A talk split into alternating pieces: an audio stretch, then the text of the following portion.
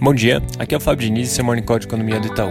Lá internacional, as tensões entre Estados Unidos e China continuam em destaque. Nos últimos dias, essa discussão sobre a nova lei de segurança de Hong Kong tem ganhado bastante força. E durante o final de semana, o conselheiro de segurança dos Estados Unidos, o Robert O'Brien, sinalizou que se esse projeto de fato for aprovado, os Estados Unidos poderão impor sanções à China e a Hong Kong. Um outro assunto de âmbito internacional que deve ganhar bastante relevância é que na quarta-feira a Comissão Europeia vai apresentar suas propostas de recuperação econômica por conta da pandemia pandemia.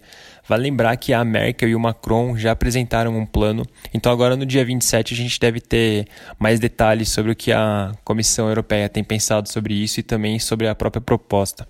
Além disso, também em âmbito mundial, as flexibilizações dos lockdowns devem continuar em curso. Vai ser bastante importante monitorar a evolução no número de casos ao longo da semana, principalmente na Europa e nos Estados Unidos, para que esse processo de reabertura possa continuar com segurança e, consequentemente, a retomada econômica nesses lugares também seja favorecida. Fazendo um gancho com esse assunto e já passando para o Brasil, é, o número de casos de coronavírus segue em um ritmo bem forte por aqui, ainda sem sinais de estabilização.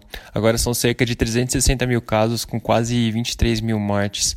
Importante também acompanhar ao longo da semana como que vão evoluir as discussões sobre eventualmente implantar lockdown em mais lugares e, ao mesmo tempo, em algumas regiões onde o quadro já está mais benigno, também as flexibilizações Mudando um pouquinho de assunto, na sexta-feira saiu aquele vídeo ministerial que vinha causando bastante ruído ao longo da semana passada, e ainda não está muito claro qual que vai ser a repercussão do conteúdo que foi divulgado. Vai ser bem importante ficar atento a eventuais respostas de alguns ministros e políticos que foram citados nesse vídeo.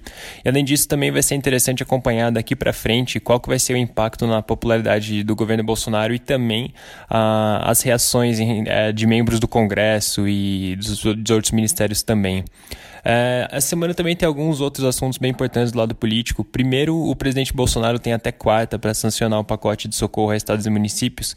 E além disso, o Congresso pode votar MP 936, que é aquela medida provisória que traz algumas modificações em regras trabalhistas que vem atuando como uma medida de proteção ao emprego durante esse contexto de pandemia. Na parte de dados, essa semana também vai ser bem cheia. Amanhã a gente tem o IPCA 15 do mês de maio, tem a taxa de desemprego para o mês de abril na quinta-feira, e o grande destaque da semana é o PIB do primeiro trimestre que vai sair na sexta.